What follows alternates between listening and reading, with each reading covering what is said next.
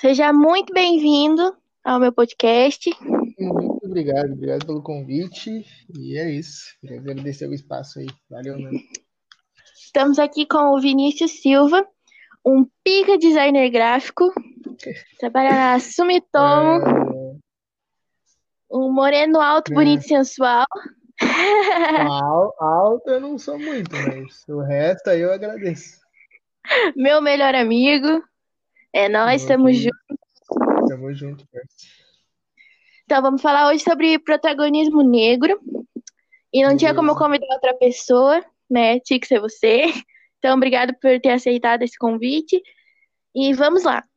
É, me conta, me conta um pouquinho de, de como foi você se descobrir como negro, como foi esse processo, co- como que aconteceu, com quantos anos, Uhum. o que que ajudou. Cara, eu acho que não tem uma idade específica em que eu, né, me descobri negro e soube a importância disso tudo. É, foi um, um processo, como eu acho que é para a maioria das pessoas negras, é um, é um processo. Você nasce e cresce onde quer que seja, e você começa a perceber é, indícios que a sociedade mesmo te dá, pessoas da sua família, pes- pessoas próximas a você te dão, de que você é um pouco diferente. Isso, eu não acho que isso seja certo, mas é um processo, eu acho que meio, meio que natural. E você começa a perceber processos, né? Você começa a perceber indícios de que você é um pouco diferente, por conta da sociedade e até pessoas próximas a você. E o, o que eu acho que me ajudou muito nisso foi o, o hip hop, o rap e toda é, essa cultura. Quando eu comecei a, a ouvir rap, desde muito novo eu ouço, quando eu comecei a ouvir, eu comecei a prestar atenção nas letras e via que alguns rappers sempre tocavam nesse assunto, de negritude, de como é ser preto no Brasil. E eu comecei a perceber algumas coincidências no discurso deles com a minha vida, mesmo sendo muito novo.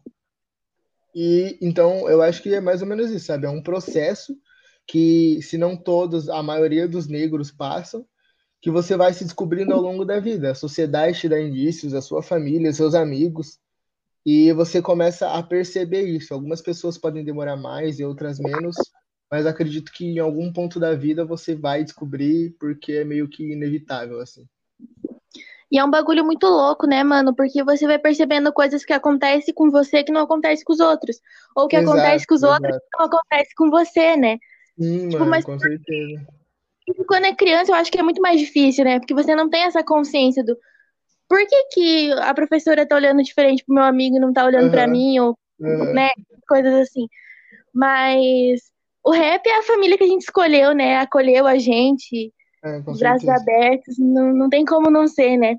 Mas é, você lembra assim da primeira experiência que você teve, o primeiro momento que você olhou e falou, porra, eu sou negro? Aqui foi o divisor de águas, assim, a virada de chave. Você, você consegue lembrar ou não?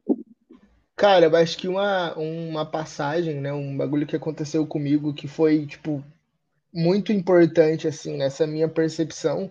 Eu já não era nem criança, eu já era adolescente, estava ali, acho que no nono, primeiro ano do ensino médio, por aí. E eu tava andando na rua, né, eu sempre joguei bola, eu tava voltando de um dos treinos que eu fazia, tava voltando para casa e tava andando numa rua, ninguém na rua, tava passando alguns carros, mas poucos também. E tinha uma mulher na minha frente, uma mulher branca, né, mais velha, bem mais velha do que eu. E eu tava andando em direção a ela e ela no sentido contrário que eu, né? A gente ia passar um do lado do outro. E é, eu tava andando normal, eu, tipo, eu já tinha consciência de que eu era negro, mas nunca tinha acontecido nada tão explícito assim, sabe? Aham. E quando quando eu fui chegando mais perto dessa, dessa mulher, ela não atravessou a rua, não tipo, saiu correndo nem nada. Mas eu senti que ela, ela tava andando normal, ela tava com uma bolsa daquelas de ombro, sabe? E eu senti que Aham. quando eu chegando mais perto, ela segurou a bolsa um pouco mais forte. E eu ficou passei apreensiva, assim, começou a ficar é, tensa. tipo, ela tava andando normal, aí quando eu cheguei mais perto, ela, o braço esquerdo dela, o direito, não lembro, ela colocou mais forte, assim, pressionou a bolsa um pouco mais forte com o corpo dela, pra, né, dificultar a puxada da bolsa dela, coisa do tipo, não sei o que ela pensou, mas enfim. E eu passei por ela e eu não, né, não notei. Aí quando eu passei por ela, eu meio que parei assim na rua e olhei pra trás e vi que ela tinha soltado a bolsa. E eu comecei a pensar, que ela pode ter segurado a bolsa por eu estar andando em direção a ela e ela, por algum motivo, é, achar que eu fosse tentar roubar ela, coisa do tipo, sei lá. E isso acho que foi muito importante para mim. Eu nunca conversei com essa mulher, nada do tipo, eu não sei se foi exatamente isso que aconteceu, se ela segurou a bolsa porque eu estava passando do lado dela, não sei o que aconteceu.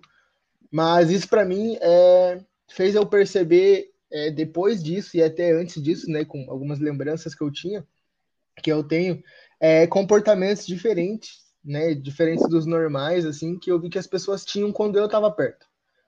E, tipo, do modo de falar, quando alguma professora, alguém, né, da escola, assim, vinha falar comigo, eles é, tomavam muito cuidado nas palavras que eles iam usar, iam usar, e eu comecei a perceber mais isso. Então, acho que essa passagem, esse acontecimento com a mulher ali, foi importante para eu começar a, a, perceber esse relacionamento diferente que as pessoas tinham comigo e com pessoas é, parecidas comigo, né, pessoas negras e tal. Sim, nossa, com certeza, foi uma situação assim, uma virada de chave realmente, né? Sim, você certeza. lembra como você se sentiu?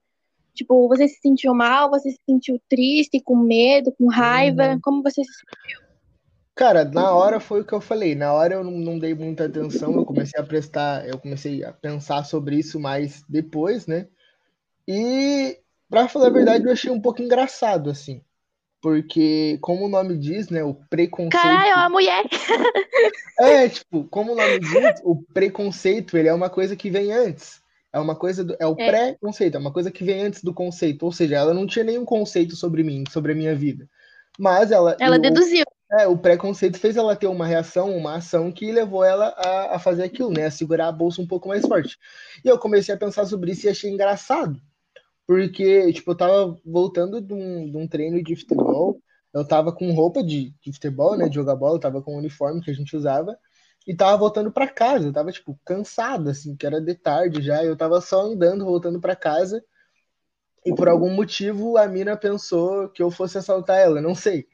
Eu não sei o que passou na cabeça dela. Mas eu achei engraçado isso, de, de como o preconceito faz as pessoas agirem e pensarem, sabe? Tipo, ela não tem, ela não conhece nada sobre você, não tem nenhum conceito sobre a sua vida. Mas ela presume alguma coisa, ela imagina alguma coisa na mente dela e faz ela ter um tipo de. de, de, de reação. De reação. E foi, foi é... isso. Quando eu, quando eu percebi, assim, esses tipo de, de, de, reação das pessoas, algumas eu achava engraçado, algumas eu, eu ficava com raiva, porque eu não me via diferente de ninguém, certo? Sabia que tinha algumas diferenças ali na cor da pele, no cabelo, no máximo, mas eu não me via diferente de ninguém. Eu via todo mundo como ser humano igual a mim, e eu como ser humano igual a todo mundo. E esses, é, essas reações diferentes das pessoas comigo, comigo e com pessoas parecidas a mim, é, a maioria eu achava engraçado mesmo, porque para mim não fazia sentido. É, com certeza. E é um bagulho muito enraizado já, né, mano? Uhum. A gente, se você não for atrás de descobrir, de desconstruir isso na sua cabeça, a gente fica tendo essa reação o resto da vida. Sim, esse preconceito. Né? Sim, com certeza. Você acha que você acha que a partir da nossa geração isso vai mudar? Isso tá mudando? Você sente que isso tá mudando? Ah, com certeza. Eu acho que há algumas gerações passadas já isso tem mudado bastante. Eu costumo falar que o racismo estrutural ele é uma verdade. É, né, não tem como a gente não tem como a gente fugir disso. Em algum momento você vai se deparar com racismo estrutural e quando você é negro isso é muito mais forte, é muito mais perceptível para você. Mas eu acho que está mudando muito, assim, é, tanto as pessoas né, da nossa geração, gerações passadas, pessoas mais novas, das gerações futuras que estão nascendo agora, elas já vêm com uma cabeça diferente. Elas já vêm com o pensamento de que é, não está certo você pré-julgar uma pessoa, você julgar uma pessoa pela cor da pele, pela roupa, pelo cabelo. E isso é um pensamento que vai se construindo ao longo do tempo, assim como foi o racismo estrutural o racismo estrutural ele não foi nada declarado instantaneamente, foi uma construção ao longo do tempo, é uma construção da sociedade ao longo do tempo. E vai acabar da mesma maneira, vai acabar com uma construção social ao longo do tempo. Eu acho que é, o trabalho das gerações passadas, né, do Martin Luther King, desses grandes ícones negros, influencia muito, até hoje vai influenciar muito mais para frente ainda nessa desconstrução do racismo estrutural. E essa desconstrução do racismo estrutural é um processo, assim como foi a criação do racismo estrutural. Exato, concordo plenamente. É, foi importante, né, todos esses ícones. É Uhum. importante ressaltar o trabalho que eles fizeram. Ter o. Obama como presidente. Alô? Alô? Tá me ouvindo? Agora eu tô, agora eu tô. Deixa eu cortar. Ah, é importante a gente ver esse trabalho e ressaltar e relembrar, porque não pode cair no esquecimento, né? Não, jamais. Exato. É, Então, continuando aqui nossa conversa, nosso papo, o que você acha do Dia da Consciência Negra? Você acha que é importante ter? Porque uma vez eu conversei com um outro amigo meu, que também é negro, e ele falou que odiava o Dia da Consciência Negra, Uhum, porque ele sentia que ele era muito visado no Dia da Consciência Negra. uhum. Ele falou, cara, que nunca fala nada, nunca se posiciona, nunca tem uma opinião. No Dia da Consciência Negra se posiciona só porque é o Dia da Consciência Uhum, Negra. Ser tratado como uma pessoa normal, não como uma atração num determinado dia, sabe? O que, que você acha? Qual é a sua opinião? Cara, eu tenho um pensamento muito parecido. Eu acho que a, a história do- dos negros, né, a história das pessoas pretas, a história da negritude, é uma história muito vasta. É uma história muito cheia de cultura, de, de religião, de sofrimento, de vitória. Então, acho que isso não pode ser é, diminuído a um dia, certo? É, e eu Sim, concordo quando ele diz, quando esse seu amigo diz que a gente é muito visado no Dia da Consciência Negra. Pessoas que nunca se posicionam, nunca falam sobre o assunto, não tem nenhum tipo de posicionamento, nem sabe, na maioria das vezes nem sabe do que e como elas vão falar, acabam se posicionando e na maioria das vezes se posicionam errado. É, nos protestos que teve, né, do Black Lives Matter, que inclusive já é uma hashtag, já é um, um, um assunto, um tema, um título que existe há muito tempo, mas só criou relevância agora. É, eu vi muitas pessoas que nunca se posicionaram sobre, sabe, né, nas redes sociais, nem nada do tipo, é, postando hashtag, é, Black Lives Matter e coisas relacionadas. E eu não acho que né, a pessoa esteja errada, talvez ela nunca tenha se posicionado por não ter um conhecimento, e agora ela estudou e tem o conhecimento e quis se posicionar, e beleza, tá certo. Mas eu acho que é, o Dia da Consciência Negra, ele é, é um dia que para a sociedade pode parecer uma coisa boa, sabe? Tipo, Porra, a gente tá, né, um dia só para lembrar da história dos negros e vem muito o caso da refletir, né? muito o caso, né, da história do Zumbi dos Palmares, que é inclusive é comemorado, digamos assim, entre aspas, é, no dia da morte dele. Mas eu acho que não, não deveria existir um dia para se conscientizarmos sobre a, a consciência, sobre, sobre a negritude. Eu acho que tinha que ser um, um pensamento comum já entre as pessoas. Tipo, não tem que ter um dia para você falar, beleza, negros é, são iguais a todo mundo, e eu, inclusive eu acho uma frase bem errada, mas enfim. Não, eu não acho que tenha que ter um dia para você tratar todo mundo como igual. Isso tinha que ser o comum, isso tinha que ser do dia a dia, tinha que ser a nossa rotina, tratar todo mundo Sim, igual. sim.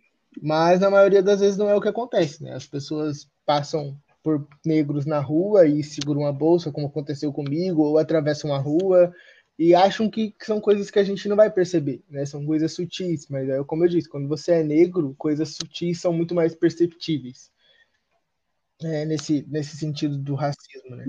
Então acho que o Dia da Consciência Negra ele já foi importante. Eu não digo que, que nunca foi importante, acho que foi importante, mas acho que hoje em dia a gente já precisa, já é necessário um pensamento mais rotineiro, digamos assim, de que negritude é uma coisa real, existe, sempre vai existir, e que a nossa história é uma história muito rica, não pode ser diminuída a, a um dia apenas. Acho que se tivesse É, um dia que a gente fosse, entre aspas, comemorar, devia ser um dia do, do memorial do Zumbi dos Palmares, né? E se existisse esse dia, teria que existir tantos outros de outras é, personalidades negras que existiram. Mas o nome específico, o Dia da Consciência Negra, eu não, não concordo. Acho que é um dia que acaba fazendo as pessoas se posicionarem de maneira muito errônea sobre o tema.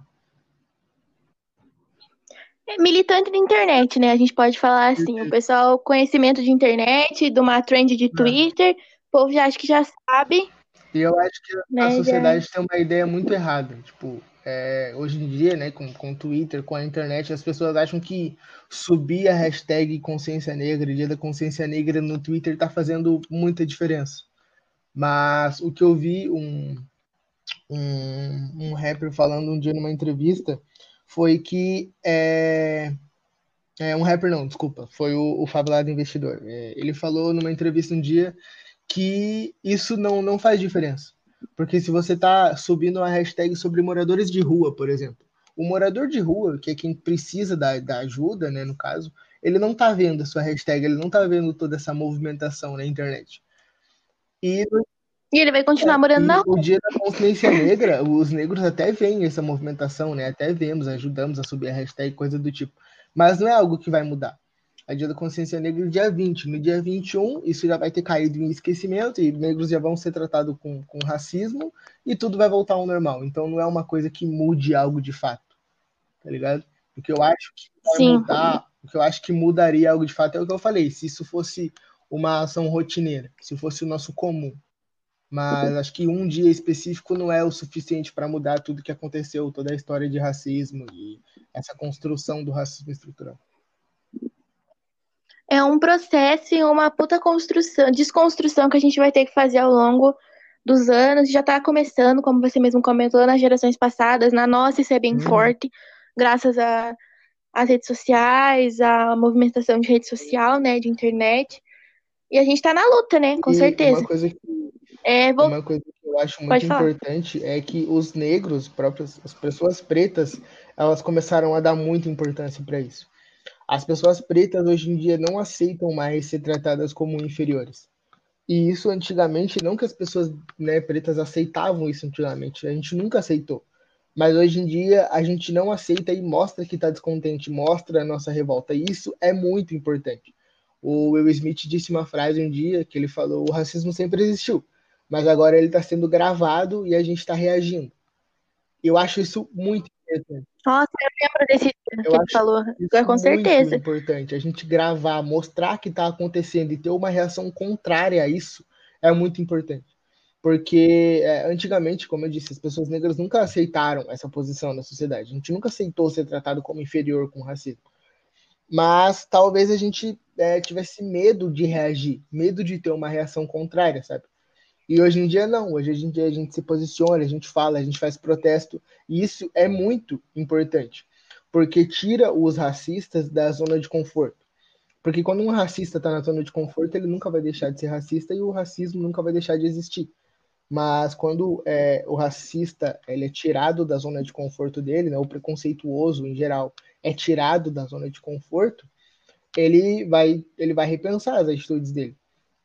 E, e isso não é só no, no movimento negro, tem no movimento LGBT também está acontecendo muito, né, do, dos, das pessoas que se enquadram no LGBT tendo um, uma reação contrária ao preconceito, e isso eu acho que é muito importante. É relevante pra caramba, né? Porque esse é, tem que ser uma minoria, uhum. né? Enquanto a gente não conseguir acabar com isso, isso tem que ser uma minoria, não uma uhum. maioria. E a gente sente com não falando necessariamente do atual governo, mas no momento que a gente está vivendo, isso está muito vivo e, e as pessoas estão tendo orgulho de ser assim, elas estão tendo apoio e força, e isso é muito assustador, porque é uma luta que a gente está desconstruindo e parece que isso está sendo é, é, andado para tá trás, tá né? né? O que era para ser vergonhoso hoje em dia é Sim. é motivo de glória e de aplauso, e isso é totalmente estranho e, sei lá, perturbador às vezes. Sim. Voltando um pouquinho no que a gente estava falando sobre a situação que aconteceu com você, você sentiu que agora tem novas é, reações diferentes quando você está com outras pessoas? Você age de maneira diferente just, justamente para não causar esse estranhamento nas pessoas? Ou você continua sendo você Cara, eu, normal, sendo tranquilo? Eu mesmo, sempre fui, sempre você. Até porque eu acredito que o racismo não é problema meu. O racismo ele é problema do Com certeza. eu não estou fazendo nada errado, certo? Então, é, eu continuo agindo normal, eu vejo as pessoas tendo reações né, diferentes quando eu tô perto, mas eu hoje em dia eu não ligo, eu simplesmente continuo vivendo a minha vida, fazendo o que eu devo fazer. E sempre mantendo a cabeça erguida, sempre mantendo a postura, que eu acho que isso para mim foi muito importante, acho que é importante para todo mundo, que para mim isso foi muito importante porque é, fez eu criar e fortalecer um pensamento dentro de mim, que é de eu não sou menos que ninguém e eu não vou agir como se eu fosse menos que alguém, tá ligado? É, hoje em dia eu sou eu mesmo, Exato. eu tô né, digamos, num lugar importante, num lugar chique, num shopping, coisa do tipo, eu não, eu não ajo, eu não, não me comporto, né, como inferior, eu me comporto como qualquer outra pessoa que tá lá, sendo o cara, porra, da cidade ali, rico, tá ligado? O, o cara que tem uma BMW, ou eu que fui de ônibus, eu me comporto da mesma maneira que ele, mantenho a minha cabeça erguida, mantenho a minha postura, até porque eu sei que eu não tô fazendo nada de errado, e isso para mim é o mais importante a minha consciência tá, tá limpa comigo mesmo, né? Eu tá bem comigo mesmo, para mim é o mais importante. Então, hoje em dia eu percebo sim é, reações estranhas das pessoas, algumas racistas, mas eu não ligo mais. Eu acho que eu tô bem comigo mesmo e isso é o mais importante. Com total razão e certíssimo. O que você acha de, você acha que o movimento de representatividade, de beleza negra, de exaltação da beleza negra, você acha que isso te ajudou? O que, que você acha? Você acha importante esse papel, esse, esse trabalho que está sendo feito? Com certeza, com Qual certeza. Qual é a sua opinião? É, trazendo isso muito mais para minha realidade, antigamente eu fazia escova no cabelo, né? Eu alisava um pouco o cabelo. E hoje em dia eu não faço mais, eu não tenho cabelo crespo, meu cabelo é só ondulado. Mas eu acho que isso já foi muito importante para mim, sabe? De assumir que meu cabelo é ondulado e que às vezes ele tá desarrumado e só não tem como arrumar, ou ele tá desarrumado, mas eu gosto assim, eu acho bonito assim. Isso foi muito importante para mim e toda essa exaltação da beleza negra que, que vem acontecendo há bastante tempo já é, foi muito importante para me ajudar a construir esse pensamento.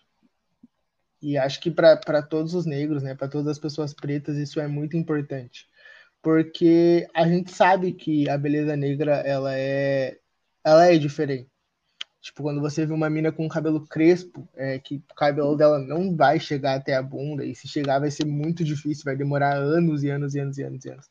Para uma mina com cabelo liso também demora, mas a mina que tem o cabelo crespo, o cabelo dela dificilmente vai crescer a ponto de chegar até a bunda. E se ele começar a crescer, talvez ele vire um black power. Então, né? Não vai chegar até a bunda, ele vai começar a crescer para os lados e para cima, enfim. E a mina tem que entender que aquilo é a beleza dela e só ela tem aquilo. Eu acho que o lance da, benegra, da beleza negra é isso, só a gente tem.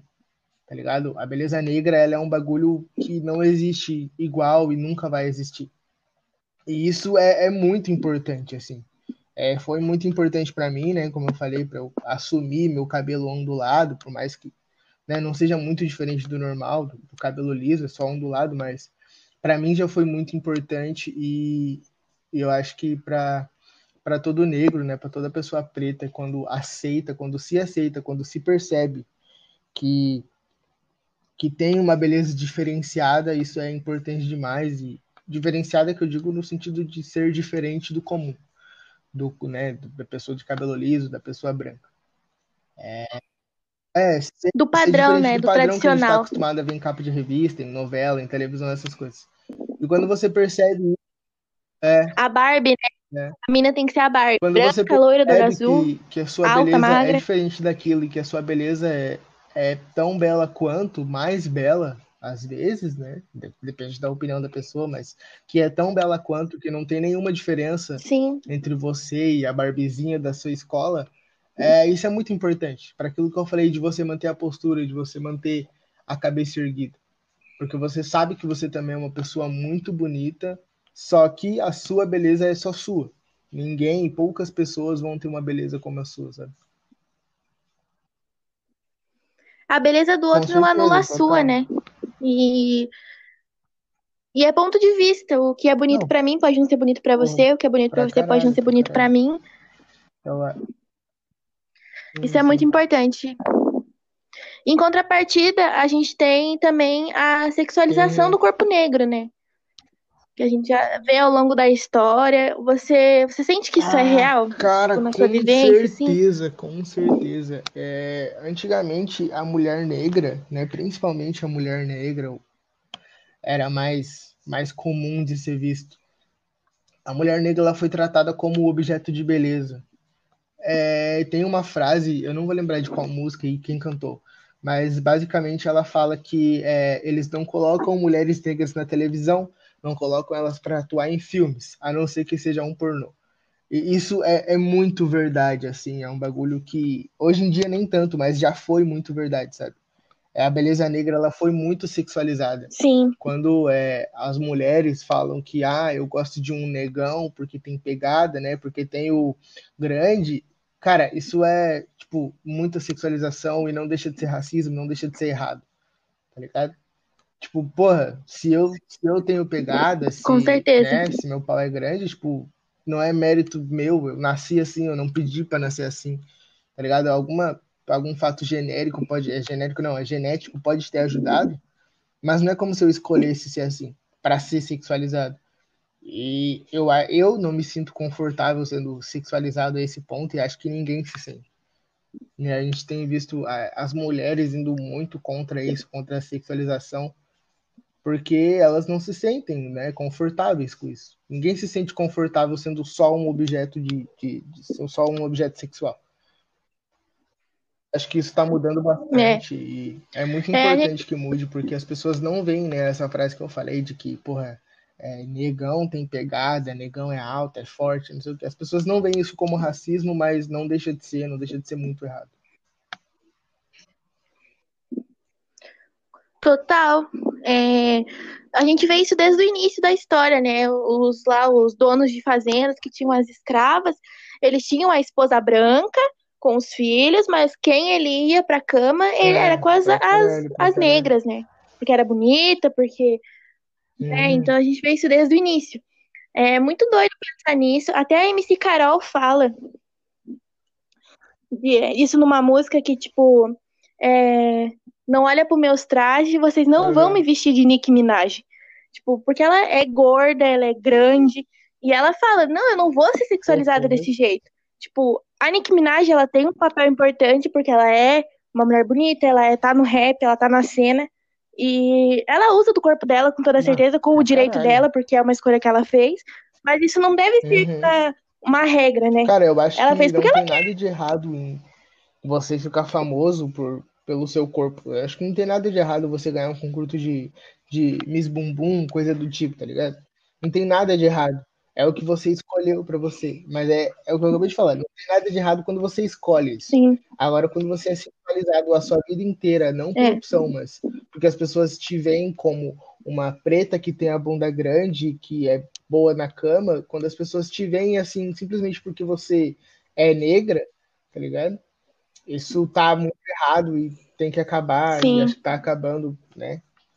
É muito importante isso. Mas quando você escolhe usar o seu corpo para ganhar vida, para ficar famosa. Quando você escolhe usar o seu corpo, acho que não tem nada de errado. Se você quis concorrer a um, a um concurso de Miss Bumbum, coisa do tipo, se você escolheu estar tá ali, não tem nada de errado. Você tem que exaltar a sua beleza, as pessoas têm que perceber que você é bonita e que você sabe disso. Só que tem que ser uma coisa é, com. É, uma, uma escolha tem sua. que ter um respeito. Uma escolha tá sua. Não é porque você é bonita, você sabe que você é bonita, que você tem uma bunda grande, sei lá, que todo mundo pode, sei lá, bater na sua bunda e pegar na sua bunda. Não, tem que ter esse respeito. Tá ligado? A mina pode ser Miss Bumbum, mas pô, é. a bunda é dela. Ela escolheu estar tá lá mostrando a bunda para ganhar um prêmio, né? Coisa, eu não sei como acontece, mas enfim. Ela escolheu estar tá lá e a bunda é dela e, e só ela pode, pode né, mostrar quando ela quiser e só quem ela deixa pode pegar. Coisa. É, ela, de, ela que decide, né? O errado é você ser taxado só como é, isso, não, não verem a sua inteligência, tipo, não verem o seu trabalho, a sua Eu relevância na o cena. Corpo, tal. Ele é a nossa maior propriedade. Né? O nosso corpo é a única coisa que, que a gente já nasce sendo dono. Né? Tem toda a questão da, de quando você é um bebê, uma criação que você depende dos seus pais ali, de quem te cria para não morrer e tudo mas eu acho que a gente já é dono do nosso corpo desde que a gente nasce e, e ninguém pode pode mandar nele a não ser você, tá ligado? Ninguém pode invadir a privacidade do seu corpo sem que você deixe. É a mesma coisa que você tá numa loja e quebrar alguma coisa. Você não pode chegar na loja e ficar quebrando tudo assim, porque a loja não é sua. Se a loja tem um dono, o dono tem que permitir, primeiro, permitir que você entre na loja dele e depois estabelecer algumas regras. Se você quebrar, você vai ter que pagar. Eu acho que com o nosso corpo é a mesma coisa. Eu tenho que permitir que você encoste no meu corpo, né, em questões sexuais e tudo e tal.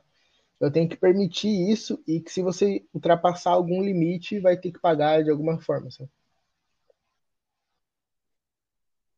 Com certeza. É, você é seu próprio lar, né, corpo mano? é a nossa maior propriedade. E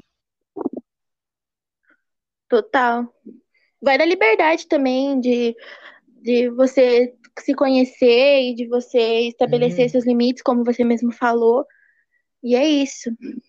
É, outra fita, então, que a gente vai, vai comentar é o que, que você acha de apropriação cultural? Você acha que isso existe? É realidade? A Até que ponto que isso acontece? apropriação cultural é uma opinião muito, muito próxima, muito parecida com a opinião do professor Paulo Cruz. Ele é um professor de, de filosofia e né, questões educacionais também, palestrante tudo. É, a opinião dele é que basicamente apropriação cultural não existe, porque a cultura ela é apropriação. É, e para você se apropriar de alguma coisa, aquela coisa tem que ter um dono, um criador. E cultura nenhuma tem um criador específico. É, a gente tem a cultura negra, que é uma cultura comum entre os negros, uma cultura que criou-se entre os negros. A cultura é, do Rastafari vem muito disso, a cultura do dreadlock, da, das mulheres africanas de usarem os turbantes e coisa do tipo. É uma cultura negra porque se criou ao longo do tempo. Isso. Mas não As foi uma pessoa negra que chegou lá, subiu num pedestal e falou isso aqui é cultura negra e mais ninguém pode usar. Não, não existe isso.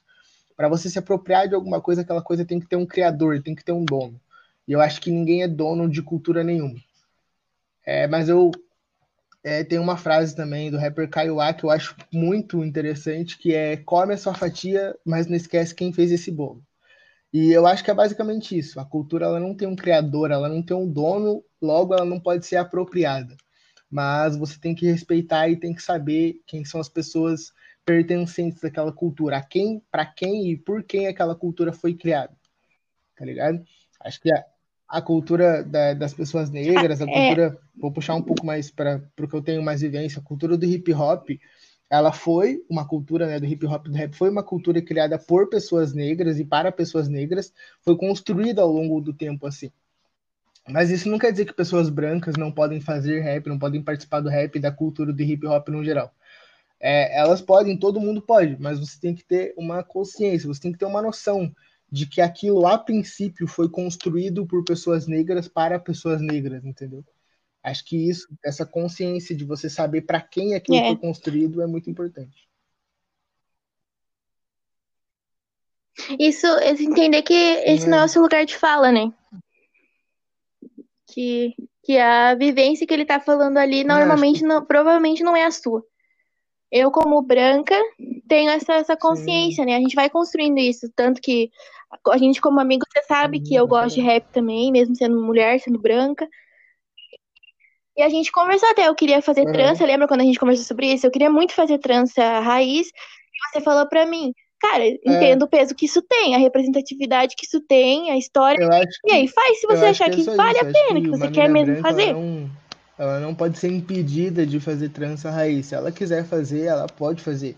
Eu só acho importante que você saiba o peso e a importância que isso tem para pessoas negras, né? Para uma mulher, para uma mulher preta. Quando uma mina preta que também tem trança raiz te vê na rua, É. ela, né, te vê na rua de trança raiz, ela vai imaginar que você entende a importância daquilo para ela e você tem que entender a importância daquilo para ela. Certo? Não é uma regra, você tem que entender a importância, mas eu acho importante você saber que aquilo tem uma importância maior para ela, porque para ela tem, porra, todo um significado por trás, tá ligado? Significa poder, significa é, que você é, significa poder, significa que você está Empoderamento, mostrando né? a sua beleza para o mundo do jeito que você quer mostrar.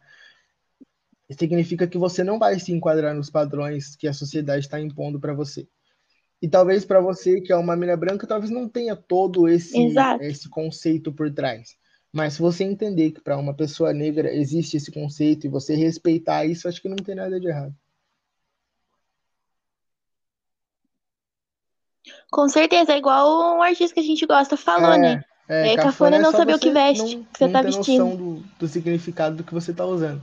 Você tá usando uma camisa do Rolling Stones, por exemplo, mas não sabe o que é Rolling Stones, nunca ouviu uma música dos caras. Nunca ouviu uma. Tipo, não entende o significado daquela banda, né? A importância. Não tô falando que você tem que ser o maior fã do mundo de Rolling Stones pra usar uma camisa. Não, você pode usar uma camisa se você lá, gosta da logo dos caras, da linguinha lá, é uma logo muito da hora. Se você quer usar, você pode usar à vontade. Eu acho que você tem que entender que aquilo é uma banda e que para algumas pessoas aquela banda tem mais importância do que tem para você, tá ligado? Com certeza. E já entrando nessa, nessa fita de, de, de Uhum. artista, de importância, relevância, quais que são suas referências? Cara, Quais são suas referências aí pra vida? eu acho que ajudaram minha você a construir o pensamento. Não, não escondo isso de ninguém. A minha maior referência é minha mãe, certo? Uma mulher, uma mulher negra, trabalhadora, que criou cinco filhos sozinhas e teve a infelicidade de perder um filho. Então, ela é minha maior referência, sempre vai ser, e eu não escondo isso de ninguém. E eu tenho isso muito claro para mim também, de que ela é minha maior referência, uma mulher negra que sempre trabalhou a vida inteira, nunca fez nada de errado e nunca precisou fazer nada de errado para se criar e criar os filhos, tá ligado? Mas eu acho que a minha, as minhas referências ela vem muito, muito da música. Eu gosto muito de música. Então, as minhas referências ela vem tanto tanto do rap quanto do samba, do jazz, de músicas originalmente de, de, de pessoas negras, né, que foram criadas por pessoas negras. Eu acho que no samba, uma referência muito que eu, um cara que eu gosto muito, que eu admiro muito é o Seu Jorge, que né, não é só, só sambista, não é só músico, é ator também. É um cara que tem uma história de vida muito, muito foda. Então ele é uma referência para mim, um cara que eu admiro muito. E uma outra referência que eu eu tenho muito forte dentro de mim é o Sabotage, que é um cara porra, que criado na favela, nasceu na favela, foi criado a vida inteira na favela, na zona sul de São Paulo, que já foi considerada o lugar mais perigoso do mundo pela ONU. Então é um cara que tem uma história de vida incrível. E é um cara, assim, acima da média para mim, tá ligado? Eu tava até esses dias eu tava vendo um documentário sobre ele e todo mundo que conheceu ele fala, ele era um cara acima da média. E eu acho que todo mundo que estuda um pouco sobre a vida dele e a arte dele percebe isso. Então, o Sabotage para mim é um cara que eu tenho como muita referência muito forte assim. Porque é um cara que usou da arte dele para para ganhar espaço, tá ligado? Ele se envolveu no crime, já foi envolvido no tráfico e, e tudo mais, mas ele decidiu sair disso para fazer rap, para viver do sonho dele, para viver da arte dele, e isso infelizmente custou a vida dele, né? Foi foi um bagulho muito triste assim, isso, infelizmente ele sair, tentar viver do sonho dele, infelizmente custou a vida dele, mas ele estava fazendo o que ele acreditava. E eu acho que isso é, é muito importante, essa influência dele para mim de você tem que fazer o que você acredita, você tem que fazer o que você gosta, você tem que correr atrás do seu sonho. É um bagulho muito importante para mim, é uma, uma um ensinamento, digamos assim, que ele deixou que eu levo para minha vida inteira, assim. Pra caralho. Ele viveu a verdade dele, né? E pra Uhum. a gente, ele morreu muito novo. E a gente entende o tanto que ele era foda, porque mesmo ele tendo morrido novo, Uhum. a história dele se perpetuou, o trabalho dele se perpetuou e ele não fez nem metade Cara, do que ele podia, do que ele queria, do que ele tinha Sim. como, como Sabota, ambição de era um crescer dentro tão. da cena, né, mano? era um cara tão foda, tão acima da média, que na época em que ele viveu, anos, o final dos anos 90 e um pouquinho dos anos 2000, né, que foi onde ele ganhou fama, onde ele ganhou sucesso com o rap, ele conseguiu fazer muita coisa em apenas três anos, que foi ali, né, o que durou a carreira dele, mais ou menos foi três, quase quatro anos ali. Ele era um cara muito importante, assim, ele era um cara que conseguia, que fazia uma ligação entre as pessoas mais pobres, as pessoas mais miseráveis, mais excluídas da sociedade com as pessoas da mais alta classe da sociedade. Ele tinha esse dom de fazer essa ligação. Ele conseguia conversar com o CEO de alguma empresa do mesmo jeito que ele conversava com a mina que com né, os amigos dele que cresceram com ele na mesma favela aqui. E isso eu acho muito importante, porque isso hoje em dia talvez seja um pouco mais comum, Mas na época em que ele viveu, né, anos 90, um pouquinho dos anos 2000, isso era muito difícil, isso não acontecia. Essa distância entre essas realidades era muito grande e ele fazia essa ligação, ele fazia essa ponte. E eu acho que ele foi um cara muito importante porque ele era muito corajoso, tá ligado? A coragem dele de sair do crime, começar a fazer rap. E tem uma, uma passagem que, que houve num, num documentário sobre ele, o João Gordo participa desse comentário, o João Gordo conta essa história, que ele admitia que ele era fã da Sandy. Cara, pensa, um cara preto, tipo, um cara preto de favela, envolvido no Genial. tráfico, fazia ex-traficante que fazia rap admitir Sandy. Tipo, isso é de uma coragem extrema, tem que ser muito corajoso pra, pra falar e pra abrir isso assim pra todo mundo, tá ligado? E eu não tenho dúvida de que muitas pessoas que não conheciam a Sandy foram conhecer o trabalho da Sandy porque ele falou que gostava da Sandy. E isso é muito importante, tá ligado? Ele abriu a mente das pessoas. É, é, é cômico. É, co é cômico. Cara. Com certeza. É cômico imaginar o sabotagem é ouvindo. Se a lenda dessa paixão. Que ele teve que ter na época para falar isso tá ligado? Ele, porra, ele andava com, mano, ele andava com o RZO, com o Racionais, Total. com o Rapping Hood. Então, ele tá no meio desses caras e falar, eu sou fã da Sandy. Mano, você tem que ser muito corajoso para falar um bagulho desse, tá ligado? Demais, mano, demais, demais. Cara com muita personalidade, né, mano? O cara era. Uhum. Ele era incrível mesmo. E é foda imaginar o, o, Ele é um dos pilares, querendo ou não. É, é Sim, é inegável que ele é um dos pilares da cena do rap nacional. Tem, é... Junto com. Sim. Junto com o Racionais. Tudo. E. É doideira pra caramba imaginar isso. Ele falando Cara, que era fã Sandy, que não tinha nada a ver com o universo dele, não falava sobre a realidade dele, tipo. Porque é o que você falou, é totalmente desconexo com a realidade dele, não tem nada a ver com ele basicamente. Tá ligado? Não tem nada, nada a ver com ele, com a realidade dele, mas ele falava que era fã da Sandy, que gostava do trabalho da Sandy, que se tivesse a chance, faria um show com a Sandy, cara. Isso é, porra, genial, assim. É. Imagina Mano, um show da, da Sandy e do Sabotagem. E querendo é, ou não, também então, o João Gordo, que é totalmente da cena o, do o rock também. Ele era um cara que tinha sabotagem, essas, tipo... essas, ligações, assim, tá ligado? Ele tava no meio do rock com o João Gordo, ele era muito amigo do, do Chorão, e ele era um cara da favela que morou a vida inteira dele na favela, mesmo depois de fazer sucesso no rap, no cinema, ele morava na favela. Então ele tinha conexões né, com pessoas do rock, com pessoas da alta classe da sociedade. Ele tinha amigos que eram grandes atores, porque ele participou de muitos filmes também nessa carreira curta dele. Ele fez acho que dois filmes, se não me engano. E ele era amigo dos maiores atores da época, assim. E um cara que morava na favela, que cantava rap, traficante, preto, com aquele cabelo totalmente diferente dele e era amigo de, de pessoas importantes, assim, da, da sociedade na época, tá ligado? Eu acho que isso é um dom que poucos têm e que ele tinha esse dom e soube aproveitar é. muito bem.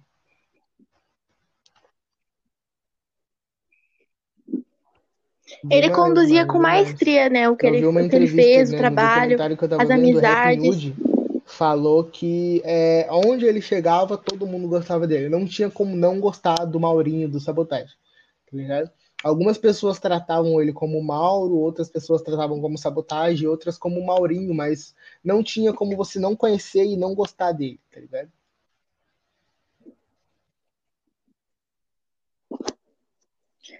Com certeza. A gente pode se aprofundar né, nesse assunto do, da cena do rap em um outro episódio. Quero te convidar, já está feito o convite.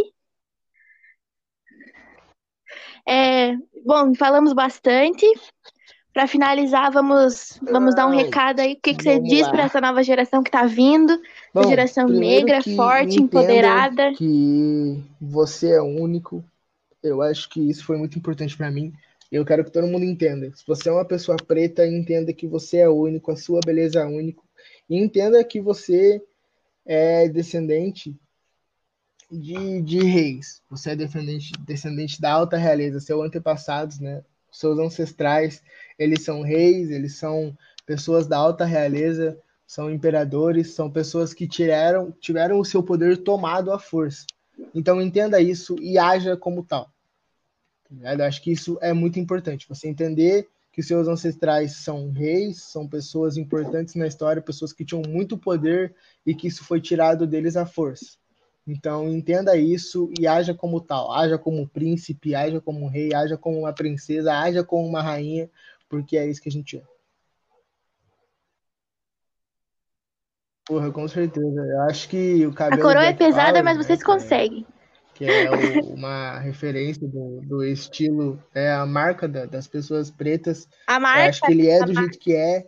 É um cabelo como a sociedade, né? Os ra- Os racistas gostam de dizer é um cabelo duro, é um cabelo ruim, pra conseguir segurar o peso da nossa coroa, que é uma coroa grande, uma coroa pesada, e, e é isso. Então, mano, para as gerações aí que vão vir, se forem ouvir isso que eu tô falando, mantenha a cabeça erguida, não abaixa a cabeça para ninguém e saiba que você é um príncipe, você é uma princesa, você é um rei ou uma rainha.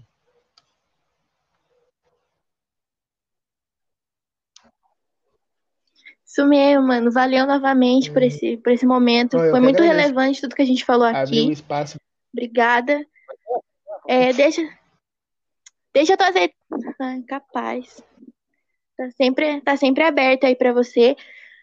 Deixa tuas redes sociais aí pra galera ver teu trabalho. O Vini é um designer gráfico incrível.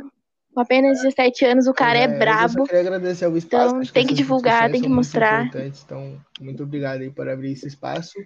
E as minhas redes sociais tem o meu Instagram, que é vs.design com dois N's no final.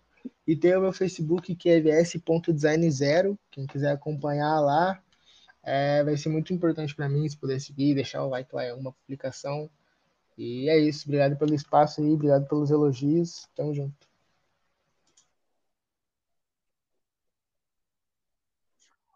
O Vini tá com um projeto muito incrível de, de mostrar é, o processo criativo, o processo de, de desenvolvimento da, da- de logos, de, de projetos de design. Tá bem bacana, bem legal. É, Tem muita pô. coisa boa vindo por aí, né? É Não isso, podemos tudo- os se tudo der projetos, certo, vai acontecer muita mas- coisa ano que vem, os anos